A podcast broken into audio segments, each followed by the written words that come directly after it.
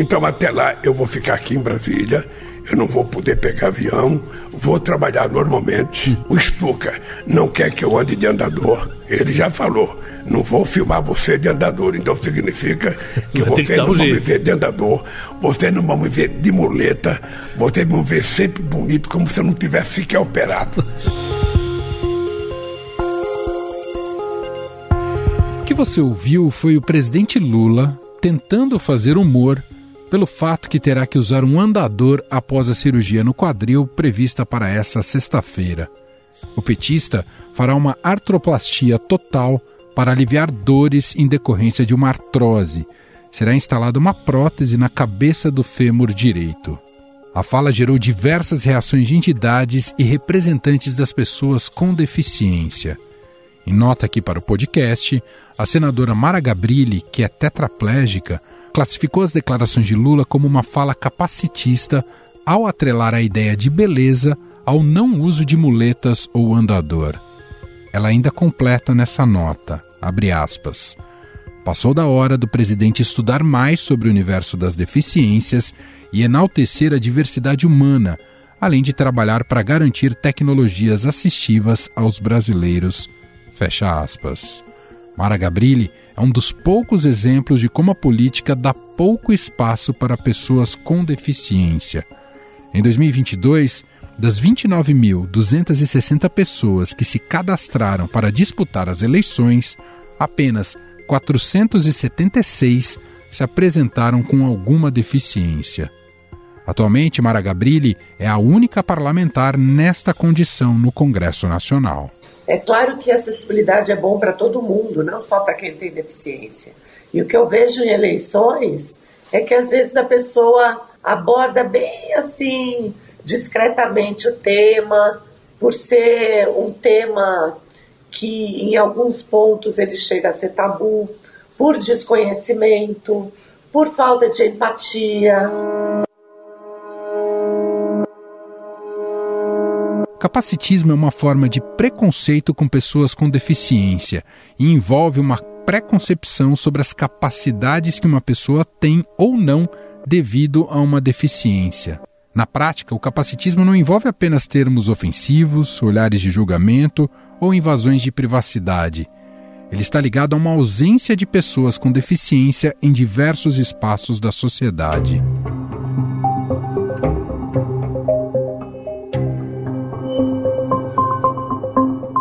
De acordo com os dados mais recentes do IBGE de 2022, o Brasil tem 18,6 milhões de pessoas com deficiência, esse número representa 8,9% de toda a população brasileira a partir de dois anos de idade. De acordo com os dados divulgados na pesquisa do IBGE, em 2022, mais de 47% das pessoas com deficiência tinham 60 anos ou mais de idade.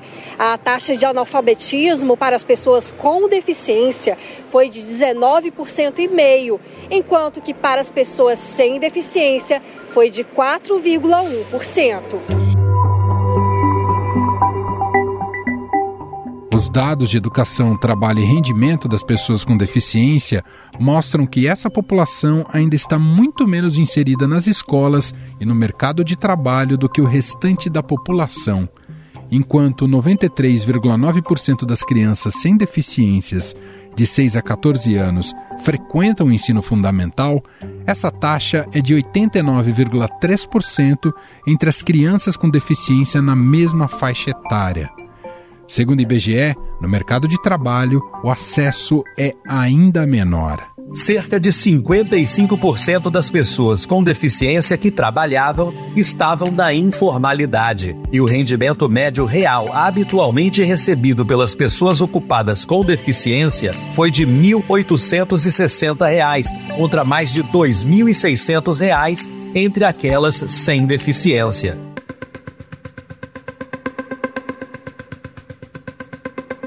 Nível de ocupação é de 26,6% entre as pessoas com deficiência, contra 60,7% entre a população brasileira total. A fala de Lula destoa da imagem que ele quis passar na posse, ao subir a rampa com alguém que representa as pessoas com deficiência. Ali ao lado do presidente Lula, nesse momento, a pessoa com deficiência, apareceu a criança, um garotinho negro. Agora Orengo, sim. ao lado do presidente Agora Lula, sim. de mãos dadas com o presidente Lula, que tem o braço dado com uma também autoridade indígena, né? uma pessoa representante dos povos originários.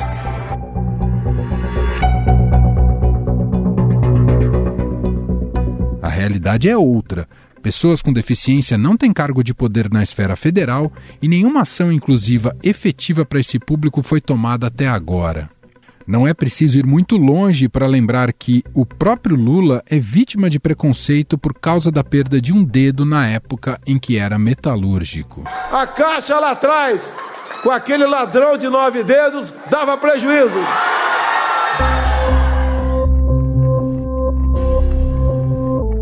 Em 20 segundos, a gente volta para falar do problema da falta de representatividade de pessoas com deficiência no cenário público e também sobre acessibilidade e capacitismo, e vamos conversar sobre esses temas com o jornalista, blogueiro do Estadão e colunista da Rádio Eldorado, Luiz Alexandre Souza Ventura. O diagnóstico do câncer gera no paciente uma série de sentimentos que fazem parte do processo de entendimento da doença, como a negação, a revolta, a barganha, a depressão e a aceitação. Quer saber mais? Então bora falar de câncer na série de podcasts patrocinada pela Pfizer, aqui no Estadão Notícias.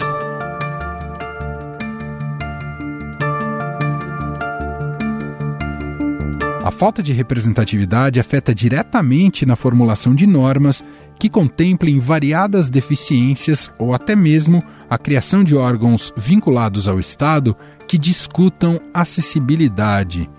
Uma das poucas leis aprovadas para pessoas com deficiência é a que determina a obrigatoriedade de contratações para empresas com mais de 100 empregados. O direito à acessibilidade e à mobilidade só foi incluído na Constituição em 2014. Afinal, o quanto a fala capacitista de Lula demonstra o preconceito enraizado na sociedade brasileira? Como isso prejudica a luta por mais direito das pessoas com deficiência? Sobre o assunto, vamos conversar com o autor do blog Vencer Limites aqui do Estadão e colunista da Rádio Dourado, Luiz Alexandre Souza Ventura.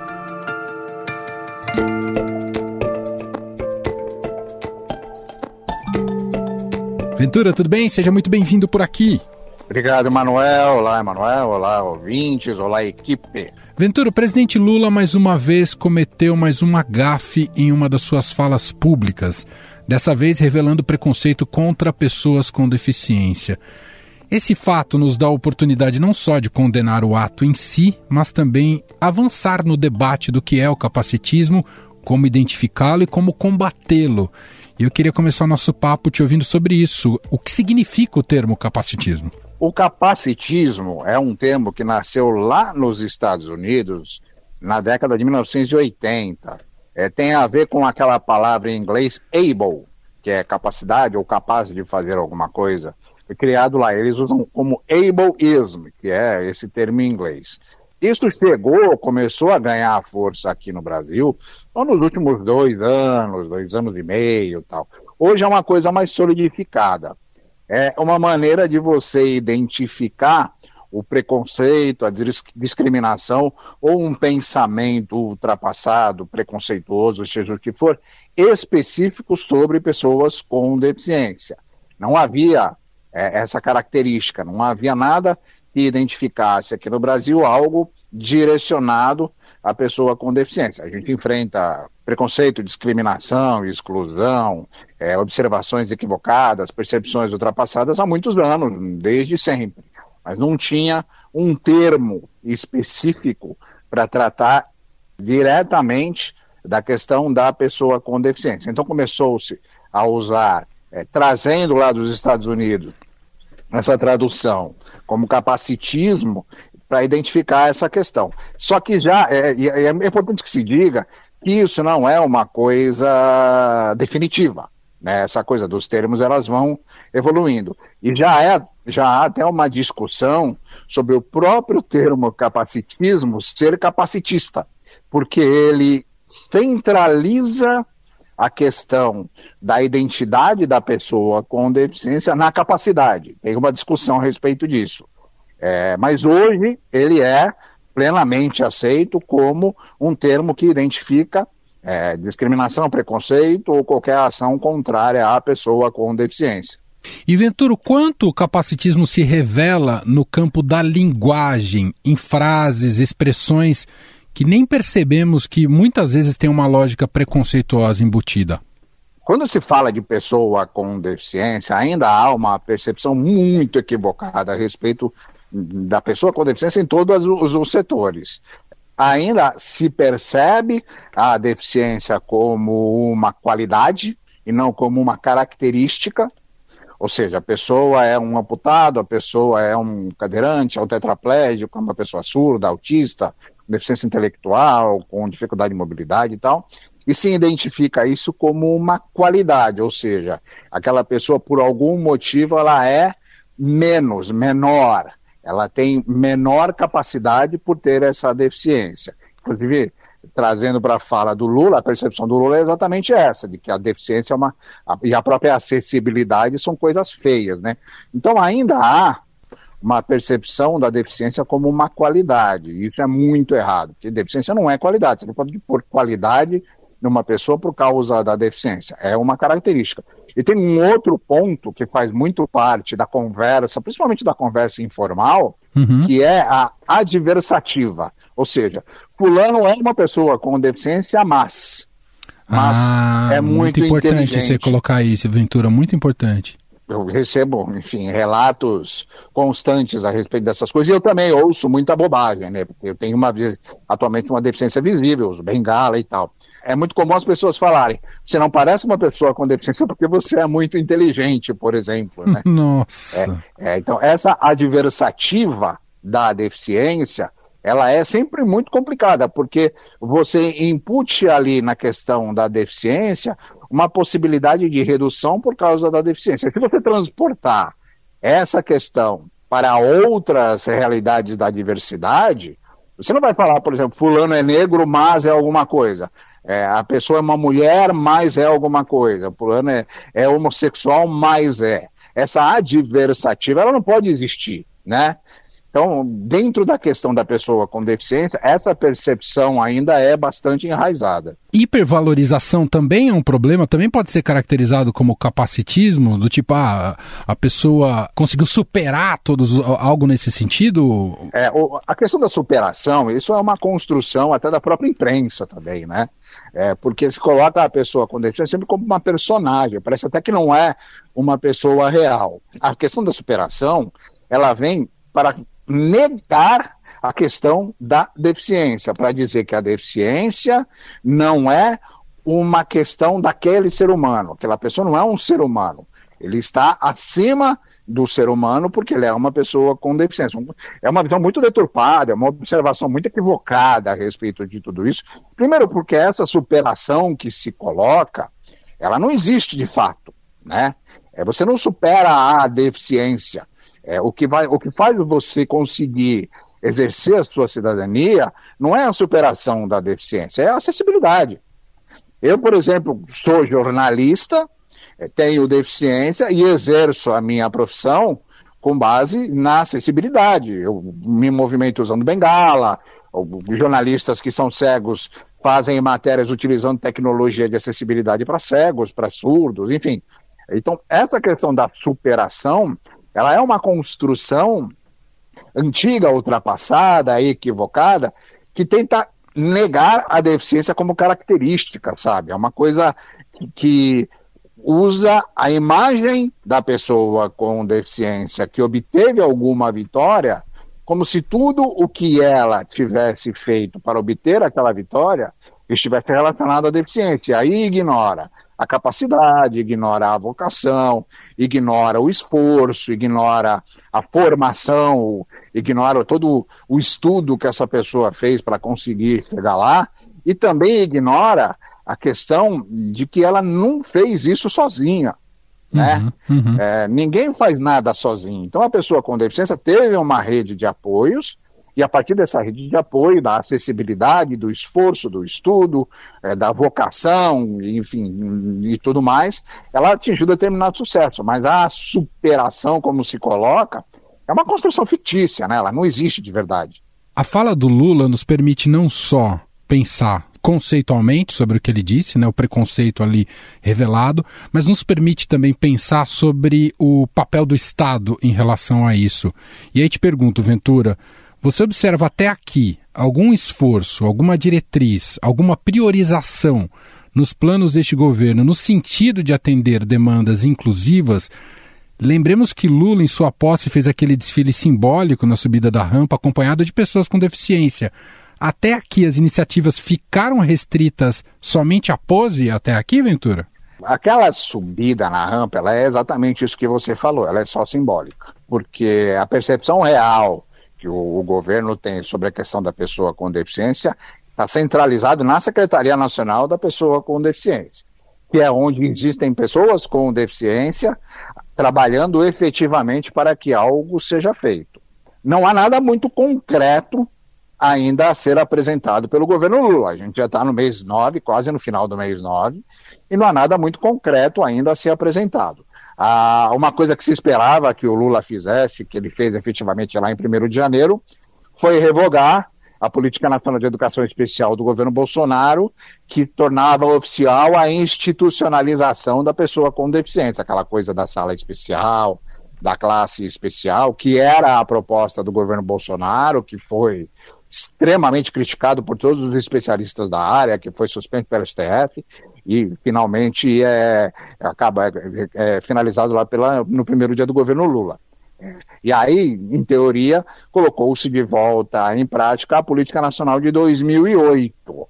Mas a Política Nacional de 2008, até por ser de 2008, ela precisa de atualizações e a lentidão em cima desse processo é visível. Tem um projeto de lei que está avançando no, no, Congresso, e eu falei já sobre ele na coluna, é, a respeito aí da educação inclusiva, da questão dos autistas na escola, do atendimento especializado para o autista na escola, o atendimento terapêutico, e aí é uma junção lá de outras questões da educação, é, que está avançando numa discussão que não é muito coerente com o que se esperava. O governo está para lançar, pretende lançar agora em outubro, vai retomar o plano de nacional para pessoa com deficiência, que é o Viver Sem Limite. Muita gente confunde o meu blog Vencer Limites com Viver Sem Limite, mas são coisas completamente diferentes. Uhum. É, vai trazer aí, de alguma forma, alguma estrutura para as questões da política pública para pessoas com deficiência. Vai vir em outubro agora, segundo previsões do governo. Lá no começo do governo Lula, quando foram anunciados os ministérios, e surgiu o Ministério da Igualdade Racial e o Ministério dos Povos Indígenas, o governo Lula deveria ter criado o Ministério da População com Deficiência. Porque isso teria o status de ministério, o tamanho de ministério, o protagonismo de ministério. O orçamento, o né, Ventura? Exatamente, o recurso de ministério é, e teria a autonomia de um ministério. Porque todas as ações relacionadas à pessoa com deficiência que partem do governo, elas são meio que capitaneadas pelo Ministério dos Direitos Humanos. Com pouquíssimo protagonismo da pessoa com deficiência, da secretária nacional, Ana Paula Feminella. É, isso acaba dando protagonismo ao Ministério, ao ministro Silvio Almeida, que é uma pessoa competentíssima, mas que não tem um envolvimento de longo prazo nessa questão, né? Então, assim, concretamente falando, o governo Lula está devendo muito. Uhum. Devendo muito, precisa apresentar muito mais coisas. A gente tem um problema muito sério com a história do censo do IBGE, que deveria já ter apresentado os dados sobre pessoas com deficiência e ficou só para o ano que vem, por motivos que não foram explicados. Então, o primeiro ano do governo Lula para a pessoa com deficiência é um, um, primeiro ano de conjecturas, de eventos, de afirmações, de, de conversas, mas de resultado concreto muito baixo.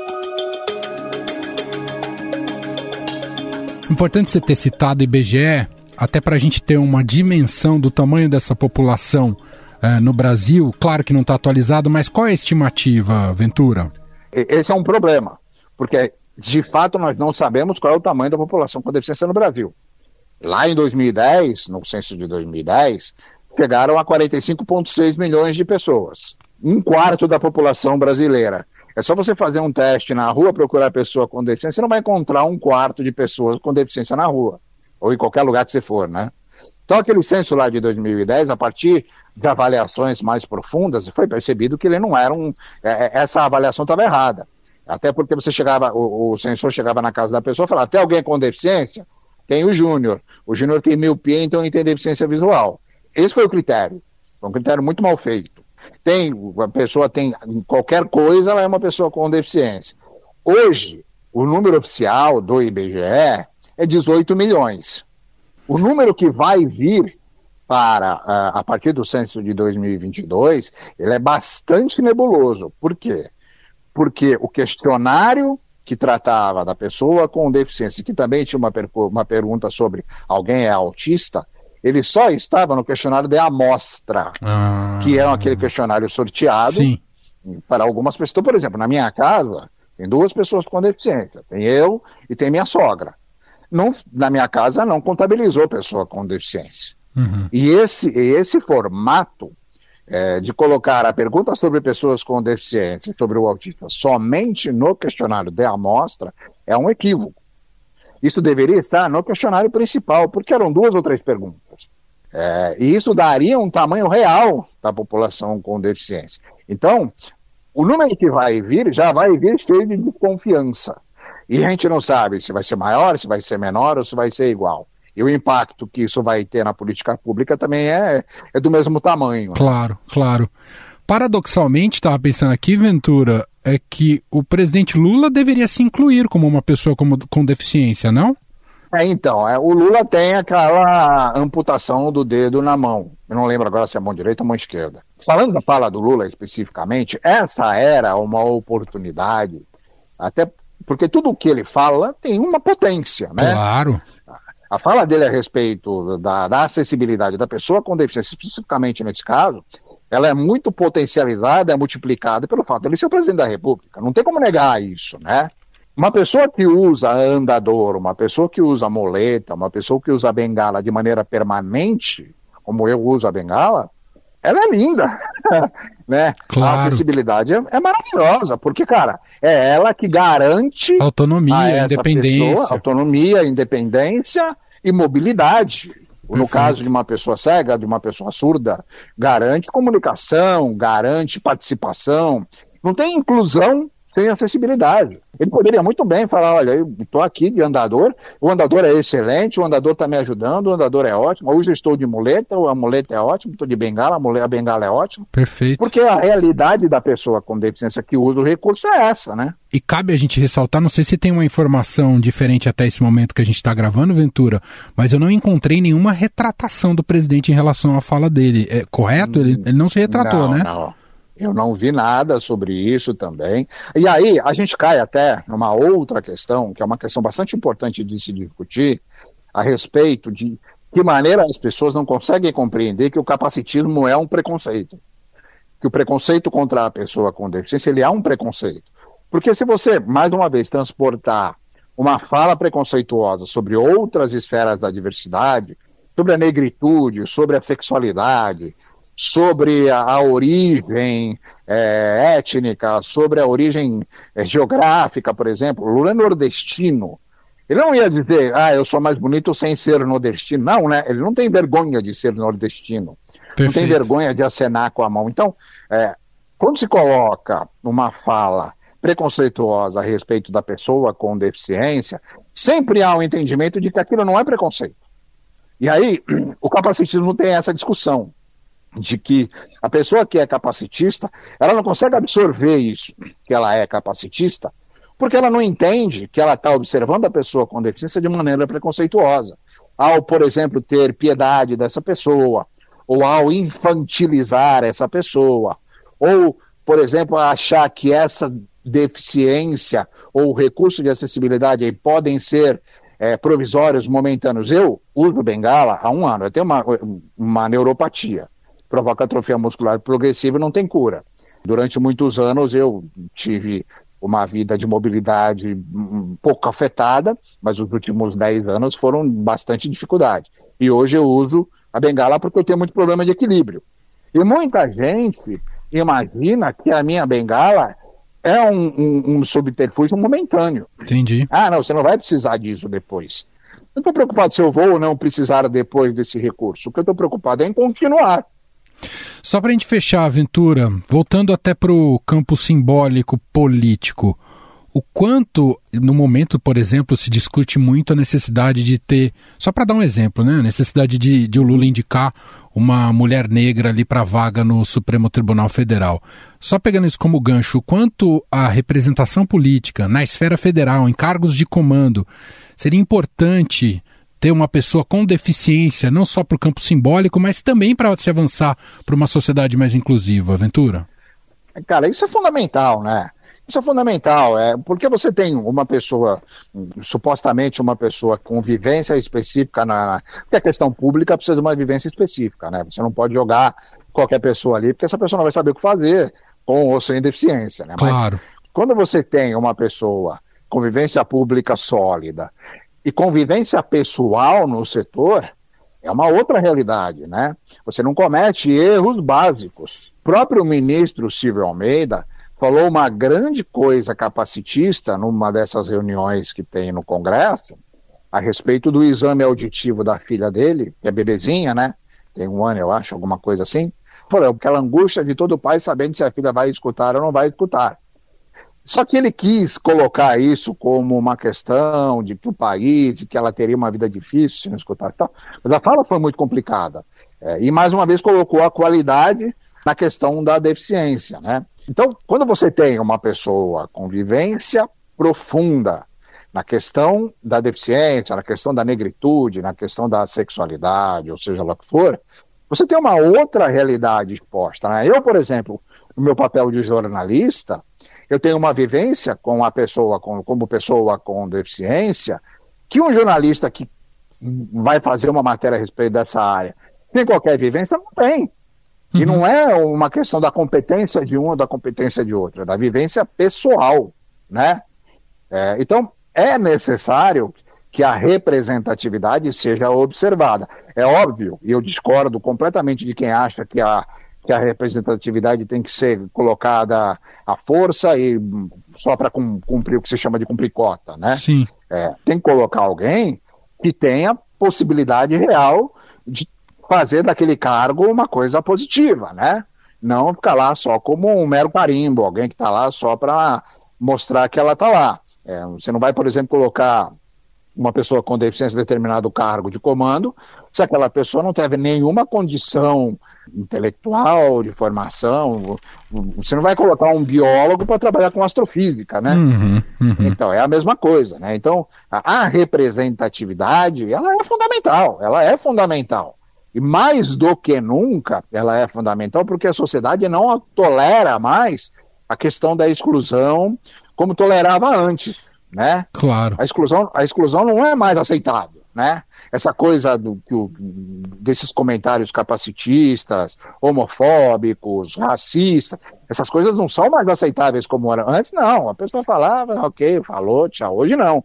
Hoje isso dá prisão, da cadeia, da multa, da demissão, como aconteceu agora lá com a, a assistente da ministra da Igualdade Racial, que falou uma bobagem lá de futebol, perdeu o cargo, né? Porque não é mais aceitável, né? Uhum. Então a representatividade ela é fundamental, mas ela precisa ser sólida.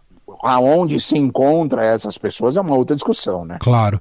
Quem dera a política pensasse como você, Ventura, porque os critérios para a escolha de cargos no mundo político estão longe de ser por especialização, viu? É, é, eu, eu fico é, feliz de te é. ouvir e concordo 100%, mas as escolhas em cargos de comando respeitam hoje em dia muitos outros critérios que estão além de competência, especialização. É. Você sabe bem isso, disso. É, isso entra na discussão de como funciona a própria política, né? É, exato. É, da troca de favores, da... E aí, cara, tem uma coisa muito importante a respeito da pessoa com deficiência na política, que tem muitas pessoas com deficiência na política que se adaptam a essa realidade e vão em frente. e vão avançando. Eu lembro que eu fiz, só para a gente ter uma, uma visualização rápida sobre isso. Eu fiz uma matéria uns dois, três anos atrás a respeito de uma reclamação do dono da Avan, o Luciano Heng, sobre o piso tátil numa loja dele, que é aquele piso que as pessoas cegas usam. Uhum. E ele colocou um moço cadeirante para reclamar do piso tátil. Porque a cadeira de rodas, quando passa em cima do piso tátil, desestabiliza.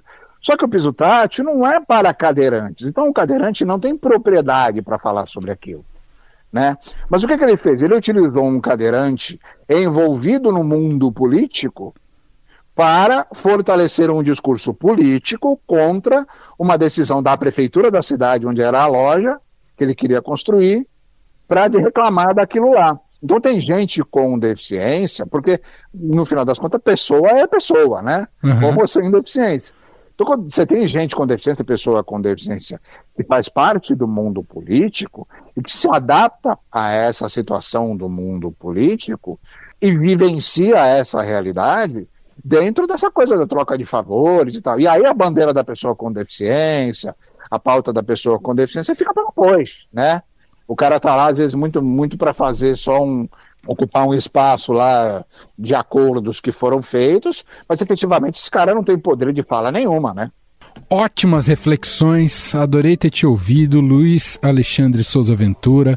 Ele é autor do blog Vencer Limites aqui no Estadão, vale muito a pena visitar, conhecer todas as, as reportagens, as reflexões que o Ventura ali coloca, inclusive sobre esse tema que a gente está discutindo aqui.